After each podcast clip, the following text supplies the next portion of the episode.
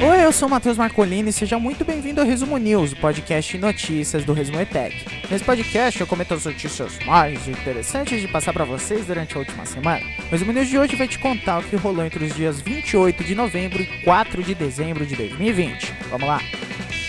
O Resumo News é um podcast de notícias independente que conta o que você precisa saber caso você queira estudar, caso você queira se informar. Toda semana, entre um sábado e a sexta, sábado e a sexta, a gente te informa aqui no programa sobre tudo que rolou no Brasil e no mundo. Não esquece de seguir as nossas redes sociais, tanto do Resumo Tech quanto do Resumo News e se inscrever se você estiver escutando pelo YouTube. Bora para as notícias.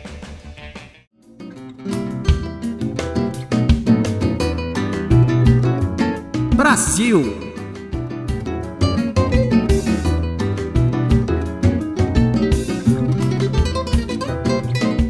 Essa semana foi bastante agitada, então eu não vou encher muita linguiça. Já no dia 29, a gente pula, hein? Não teve nenhuma coisa relevante aqui no Brasil no dia 28. A gente chega no dia 29, domingo, dia das eleições. Antes, na verdade no finalzinho do dia, né? Saiu uma, no uma notícia do Sérgio Moro em que diz no G1, uma notícia do G1, do G1 de São Paulo e da TV Globo, em que o Sérgio Moro assume o cargo de diretor numa empresa de consultoria em São Paulo. É, o nome da empresa, né, ele vai ser novo diretor da empresa de consultoria americana Álvares e Marçal, e é o escritório que atua como administradora judicial da Odebrecht, que é a empreiteira investigada pelo Sérgio Moro na Lava Jato. Ele disse para a Rede Globo, ele confirmou, né, essa nova função e ele disse que não vai se pronunciar.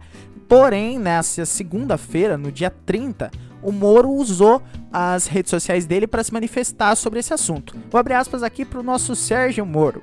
Ingresso nos quadros da renomada empresa de consultoria internacional Álvares e Marçal para ajudar as em empresas a fazer a coisa certa, com políticas de integridade e anticorrupção. Não é advocacia, nem atuarei em casos de potencial conflito de interesses.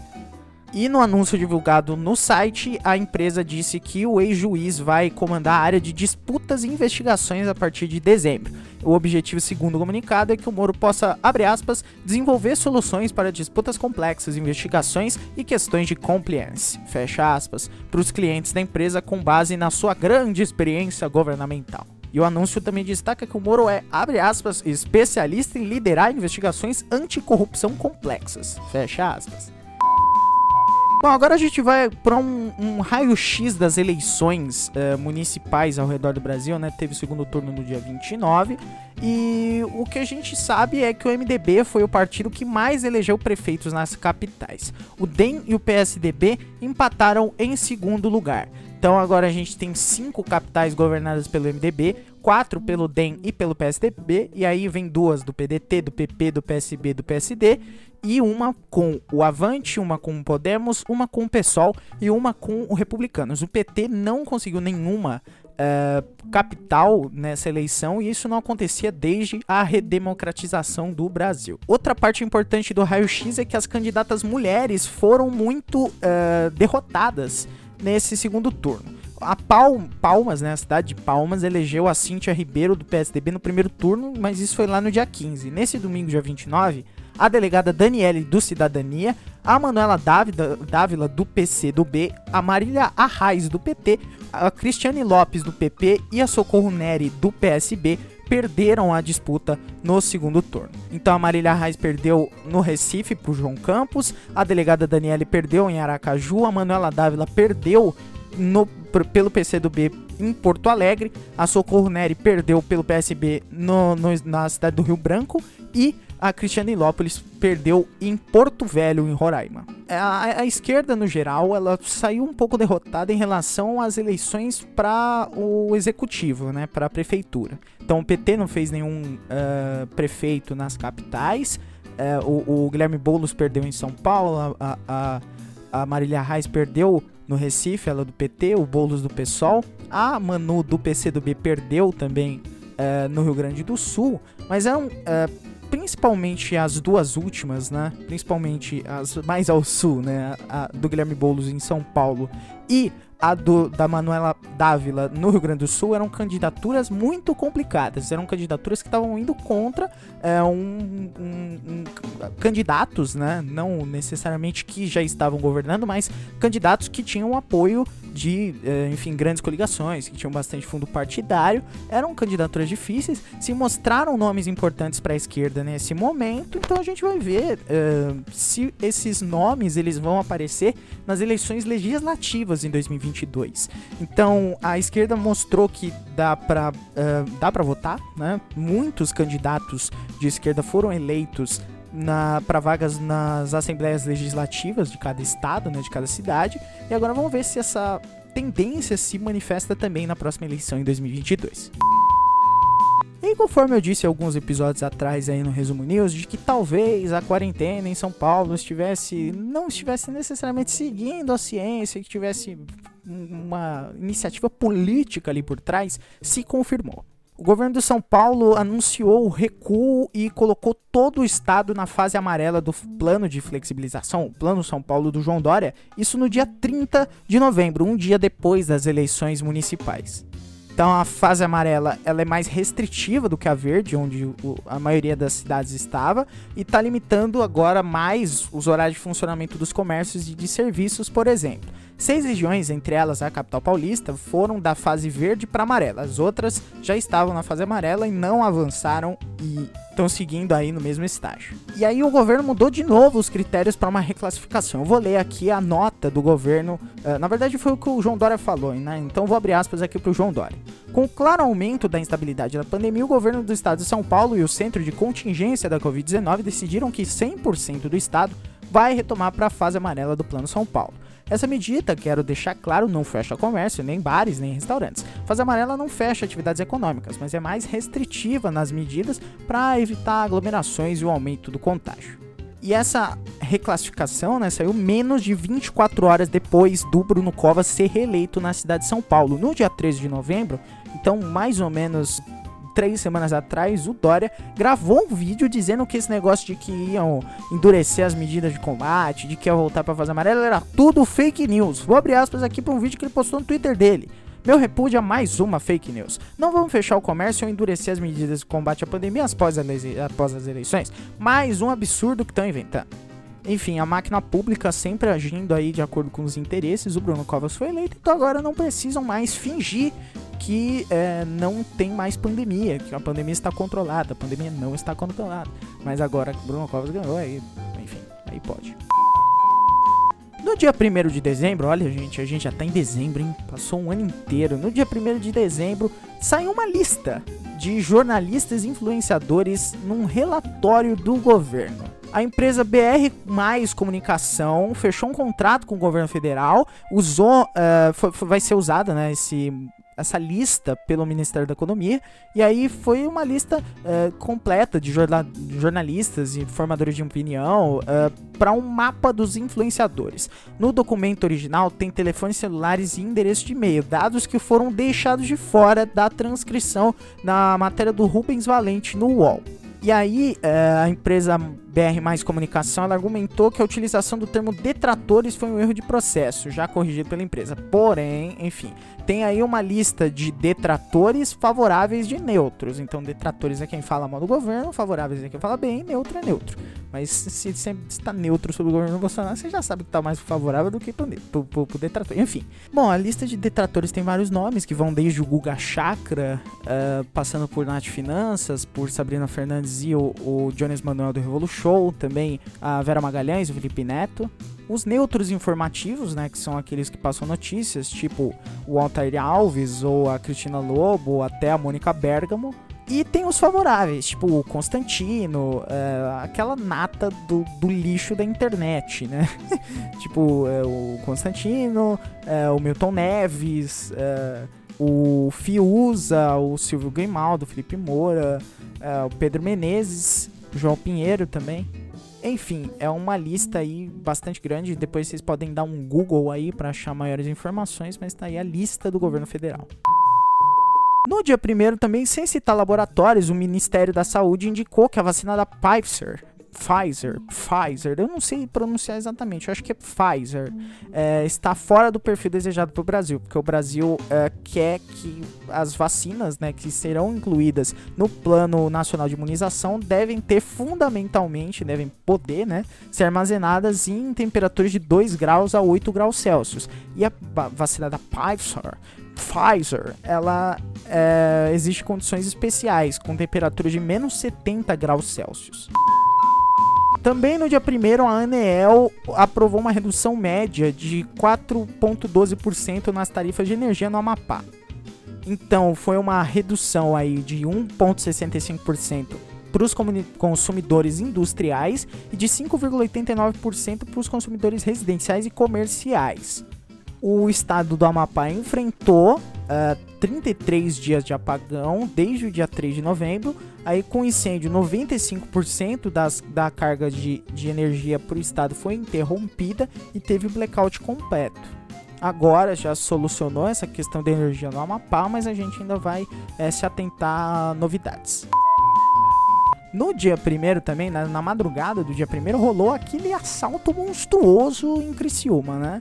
Então teve uma ação bem sucedida dos criminosos. É, eles foram invadir, eles invadiram a cidade, né? Tomaram a cidade para assaltar um banco na, lá na cidade de Criciúma. Então eles estavam fortemente armados. Eles invadiram a tesouraria regional do banco, provocaram incêndios, bloquearam ruas e os acessos às cidades. Também usaram reféns como escudo e atiraram várias vezes para cima. Um PM e um vigilante ficaram feridos e a polícia militar acreditou que dois criminosos tenham se ferido também. Inclusive, eles, eh, no maior estilo La Casa de Papel, eles jogaram é, dinheiro pra cima, né? Pra, pra disfarçar, né? Pra, pra conter as pessoas, os, os, populares, né? Então jogaram bastante dinheiro pra, pra, pra, pela rua, as pessoas saíram pra catar. Eu não condeno, acho inclusive que tá certo, né? Mas, enfim, é, então está se tornando cada vez mais comum esse caso de assalto a banco. Tanto que no dia seguinte teve em outra cidade no interior da, do Pará, Cametá, Pará. Teve, tiveram essas duas ações. Bom, no dia 2 saiu uma notícia de que o Procon de São Paulo quer exigir que a Apple forneça carregadores em novos iPhones aos clientes que pedirem. Então ela deixou de incluir adaptador de tomada nos celulares e foi notificada, notificada pelo grupo de defesa do consumidor em outubro sobre isso. É, o, a, o Procon pediu mais explicações, dizendo que não foi demonstrado nenhum ganho ambiental com a medida. Então aí em comunicado o Procon disse que vai exigir que o equipamento, o carregador, seja disponibilizado para os consumidores que pedirem. Porém, a fabricante do iPhone, a Apple, ainda tem o prazo de 72 horas para se manifestar a partir do dia 2. Então amanhã eles ainda. Amanhã, no dia que vocês estiverem assistindo, né? No sábado, ainda vai ter prazo aí para poder se manifestar. E não, é, a Apple. A Apple não fornecer um carregador não tem nada de livre mercado, só tá fazendo o consumidor de trouxa. E se você quiser defender, aí é um problema seu. No dia 3, a polícia indiciou um artista por uma foto com a cabeça do presidente após pedido do Carlos Bolsonaro. Esse caso foi registrado com base na Lei de Segurança Nacional e o Ministério Público encaminhou o caso à Justiça Federal. Então, um artista de Niterói, uh, da região metropolitana do Rio, foi indiciado pela Delegacia de Repressão aos Crimes de Informática, o DRCI, por postar uma foto de uma drag queen com a cabeça do presidente Jair Bolsonaro em uma performance artística, né? E aí o Carluxo pediu para que fosse aberta uma investigação da postagem do autor. Então aí no e-mail o vereador do Rio de Janeiro, o Carluxo, ele argumenta que há indícios consistentes de o artista conhecido como Diadorim teria cometido crime de ameaça, além de incitar crime contra o presidente da República. Então como se a gente não tivesse muito mais coisa importante a fazer, o Carluxo está lá é, sucateando as nossas instituições públicas. E bom, a notícia do dia 4 foi a denúncia é, de, de grandes nomes do humor da Globo, né, de atrizes da Globo, contra o Márcio Smelling, que era o comandante lá do humor da Rede Globo. Ele é, saiu uma notícia na revista Piauí, né, uma, um detalhamento das denúncias contra o cara é, nessa sexta-feira e reforça é, o que muita gente já desconfiava de que tinha faltado transparência na emissora para lidar com o caso. Segundo o texto que foi escrito pelo João Batista Júnior, o ator e roteirista, o, o Márcio Smelling, alerta de gatilho para as pessoas, é, chegou a mostrar o pênis para algumas atrizes e promoveu uma verdadeira perseguição a Dani Calabresa, quem tentava beijar, agarrar, formar uma relação e ainda é, chamava de gostosa. A reportagem ouviu 43 pessoas e relatou aí o processo é, do encaminhamento do caso dentro da Globo. Então teve um monte de pormenores, levaram para uma, uma para uma sessão, depois para outra área e tal, e aí é, a Calabresa denunciando, e aí formaram, fizeram até tipo abaixo assinado, uma das das, das é, comandadas pelo Mellin, né, uma das superiores, né, comandadas pelo Mellin, pediu até para fazer um abaixo assinado de apoio ao cara, né, o que foi, imagino que para Dani Calabresa tenha sido muito difícil. E aí o, o até perguntaram, né, pro pro Marcelo Dinet durante a entrevista que ele fez no, no Roda Viva sobre esse caso, ele não podia se pronunciar a pedido das vítimas e acabou que agora veio à tona. Inclusive, esse caso ele veio à tona pela primeira vez numa denúncia do Léo Dias. Léo Dias aí, o mestre dos furos, ele deu esse furo aí, né? E, e ele contou sobre denúncias de assédio sexual e de assédio moral que ele, o, o Marcius Belling estava praticando. Enfim, eu recomendo a vocês que vocês deem um Google aí, Piauí é, e aí vocês leiam toda a matéria se vocês quiserem. Claro que tem um alerta de gatilho, tem bastante coisa pesada lá, mas enfim, é uma matéria bastante completa.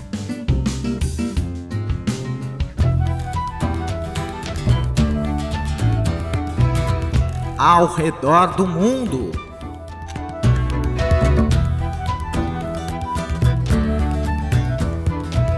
Bom, começando a falar de mundo, né? A Alemanha está se preparando para uma campanha de vacinação em massa contra a Covid-19. Essa matéria foi publicada no último sábado, dia 28 de janeiro, pela, pelo Pascal Tribault e o RFI em parceria com o G1. Então o país, a Alemanha, deve estar tá preparando aí a vacinação de 450 mil habitantes de Berlim até a metade de dezembro.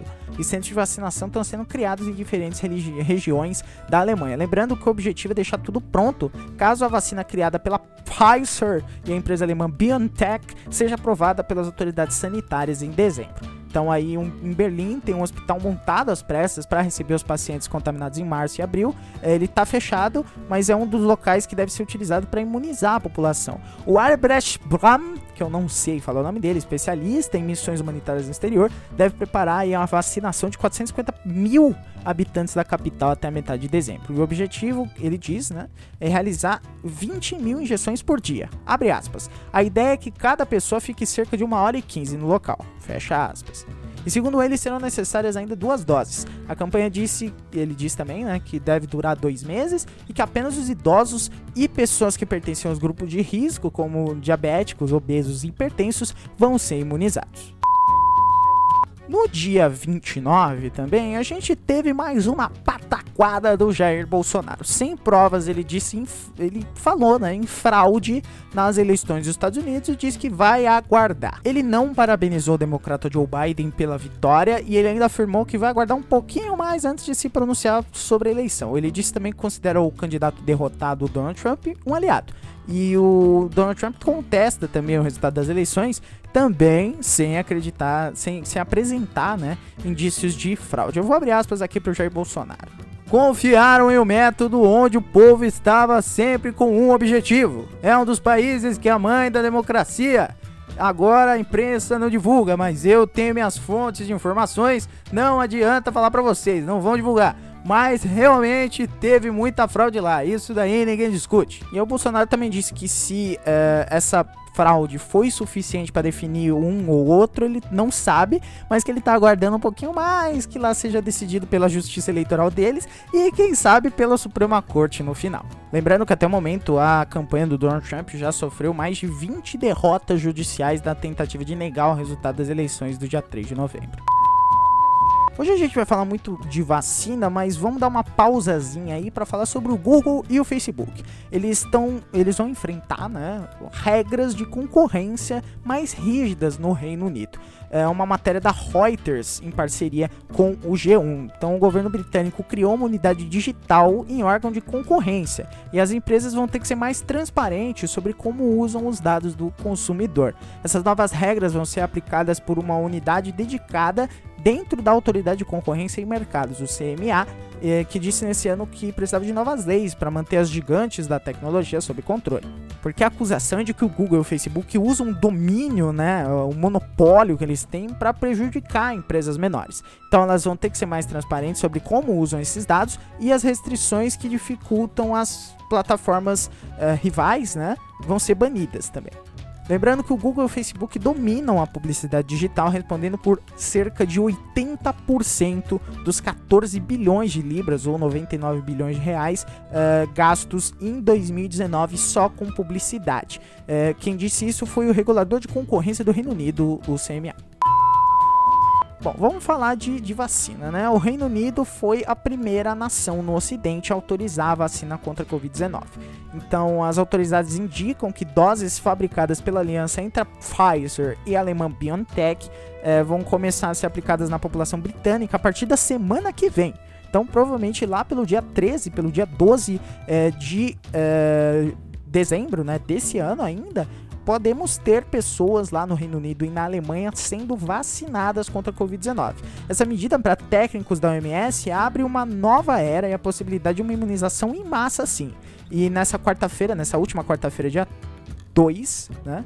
Eh, a agência reguladora britânica aprovou esse uso da vacina desenvolvida pelo consórcio. Os hospitais e profissionais de saúde vão ser os primeiros a se beneficiarem dessa imunização e o governo indica que reservou 40 milhões de doses que vão ser vão começar né, a desembarcar nas fábricas da empresa da, na Bélgica. Então, para a próxima semana, uh, vai ter um, um, primeiro abastecimento de 800 mil doses que vai ser realizado e a ideia é de que a aplicação comece a ocorrer na mesma semana. Cada pessoa vai ter que tomar duas doses. E a meta do governo britânico é de que até a Páscoa de 2021, ou seja, lá por meados de abril, o país possa começar a retornar à normalidade, mesmo que milhões de pessoas ainda não estejam vacinadas.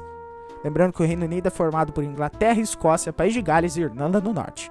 Lembrando também que o Brasil disse, o Brasil na verdade acenou pelo Ministério da Saúde de que a vacina Pfizer não vai ser usada por conta das dificuldades da aplicação. E como que funciona essa vacina? Bom, ela usa a tecnologia chamada de RNA mensageiro. Então, dentro do nosso corpo, o coronavírus ele usa os espigões, né, para se encaixar perfeitamente o receptor de uma célula. Aí o mecanismo funciona como se fosse uma chave que abre uma fechadura e rompe a parede da célula. Então ele se multiplica bem rápido, vai sugando a energia da célula e aí milhares de novos vírus partem para o ataque para destruir as células é, que a gente já tem, né? E aí o nosso corpo que está em permanente prontidão contra as milhares de invasões que sofremos toda hora, é, ele tá sempre assim, né? Então o sistema imunológico composto pelas células linfáticas começa a reação assim que ele é atacado por essas células. Aí os macrófagos atacam os invasores e disparam sinais de alarme para as outras células de defesa do nosso corpo. Então muitas vezes essa barreira inicial não é suficiente para conter o intruso. Porém, é, entre ação em uma parte do nosso sistema imunológico que é focada só em identificar precisamente cada invasor e atacá-lo. O nosso corpo ele é muito complexo.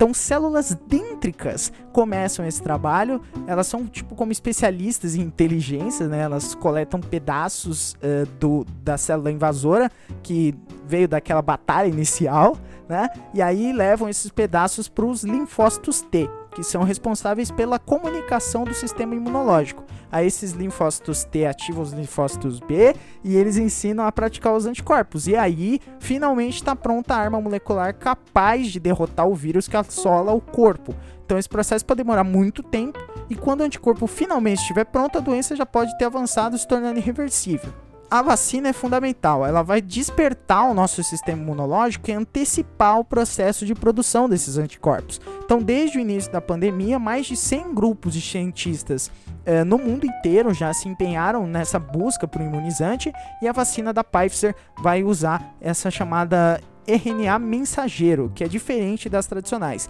Ela leva para o nosso organismo uma cópia de parte do código genético do vírus. É uma espécie de mensagem, né? Que é uma receita para que o corpo fabrique uma proteína do vírus. E aí a presença dessa proteína desencadeia a produção de anticorpos e aí se ganha um tempo que pode ser decisivo nessa luta de vida e morte. Se a pessoa vacinada for infectada, ela terá um exército de anticorpos prontos para neutralizar o corona impedindo aí a multiplicação. E aí somente a vacina vai dar uma sensação de que a vida que conhecíamos está recuperada. Será a volta, enfim, dos abraços. No dia 3, o Obama, o Bush e o Clinton, ou seja, os três últimos eh, presidentes dos Estados Unidos antes do Donald Trump, se ofereceram para tomar a vacina da Covid-19 diante das câmeras. O objetivo é aumentar a confiança da população no imunizante. Quem disse a frase que eu vou dizer agora, né, do Barack Obama, numa entrevista ao apresentador de rádio Joe Madison, que foi ao ar na quinta-feira. Eu prometo que quando estiver disponível para as pessoas que correm menos risco, eu irei tomar.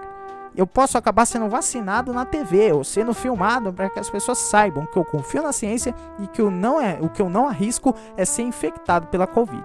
E aí os outros dois presidentes foram procurados pela CNN. O chefe de gabinete do Bush, o Fairford, disse que o republicano entrou em contato com o Anthony Fauci, que é um, o maior especialista em doenças infecciosas dos Estados Unidos, e a Deborah Burks, que é a coordenadora da força-tarefa do coronavírus da, da Casa Branca, para perguntar como ele poderia ajudar a promover a vacina. E já na quarta-feira, o Angel Urena, o secretário de imprensa do Bill Clinton, afirmou à emissora de que o ex-presidente também estaria disposto a tomar a vacina em público para promover o imunizante. Para finalizar, vamos com duas mais rápidas, né? 2020 vai ser o terceiro ano mais quente, segundo a ONU, e a ONU diz que o mundo caminha para um suicídio. Então, o ano de 2020 está caminhando para ser o terceiro mais quente desde que os cientistas começaram a avaliar a temperatura global em 1850 e que esse impacto vai vir para um milhão de pessoas né, no planeta, no Brasil. É, dados divulgados nessa quarta-feira pela Organização Meteorológica Mundial revelam ainda que os anos entre 2011 e 2020 vão entrar para a história como uma década com as temperaturas mais elevadas. Numa crítica direta a governos que se recusam a reconhecer a ciência ou que não assumem compromissos climáticos, o secretário-geral da ONU, Antônio Guterres, ele anunciou, ele aproveitou né, o lançamento dos dados para alertar que o mundo está num caminho suicida. Eu vou abrir aspas aqui para o Guterres. O planeta está quebrado. A humanidade está em guerra contra a natureza e isso é suicida. A natureza sempre responde e está fazendo isso com fúria. Bom, e para finalizar, vamos falar um pouquinho de esporte. Faz muito tempo que eu não faço de esporte. O meu querido Los Angeles Lakers confirmou a renovação do contrato do LeBron James e do Anthony Davis. O custo deles em dólares durante todo o contrato vai beirar ali os 250 milhões de dólares. O, don, o, o, o Donald Trump, o LeBron James, ele é, renovou, né? Ele assinou uma extensão de contrato por mais dois anos, então ele vai ter ainda mais essa temporada e assinou uma extensão para as outras duas de mais ou menos 85 milhões de dólares. O Anthony Davis, que era agente livre, então ele poderia aí mudar de time se ele quisesse, ele não vai mudar. Ele assinou uma extensão de 190 milhões de dólares por cinco anos com o Los Angeles Lakers.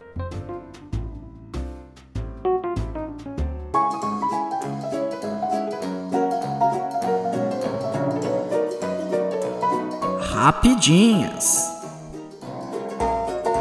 Papai Noel dos Correios, há menos de um mês para o Natal, só metade das cartinhas foram adotadas do Espírito Santo. Ministro do TSF Luiz Roberto Barroso pede aos eleitores que votem. Votem, diz ele. Desconhecido se passa por garota para furtar contas em game online. Beco do Batman pintado de preto em homenagem a artista morto por PM. O nome dele era Nego Vila. Times argentinos fazem pacto para ganhar Libertadores em nome de Maradona. Fátima Bernardes recebe apoio de amigos e namorada após ser diagnosticada com câncer em estágio inicial.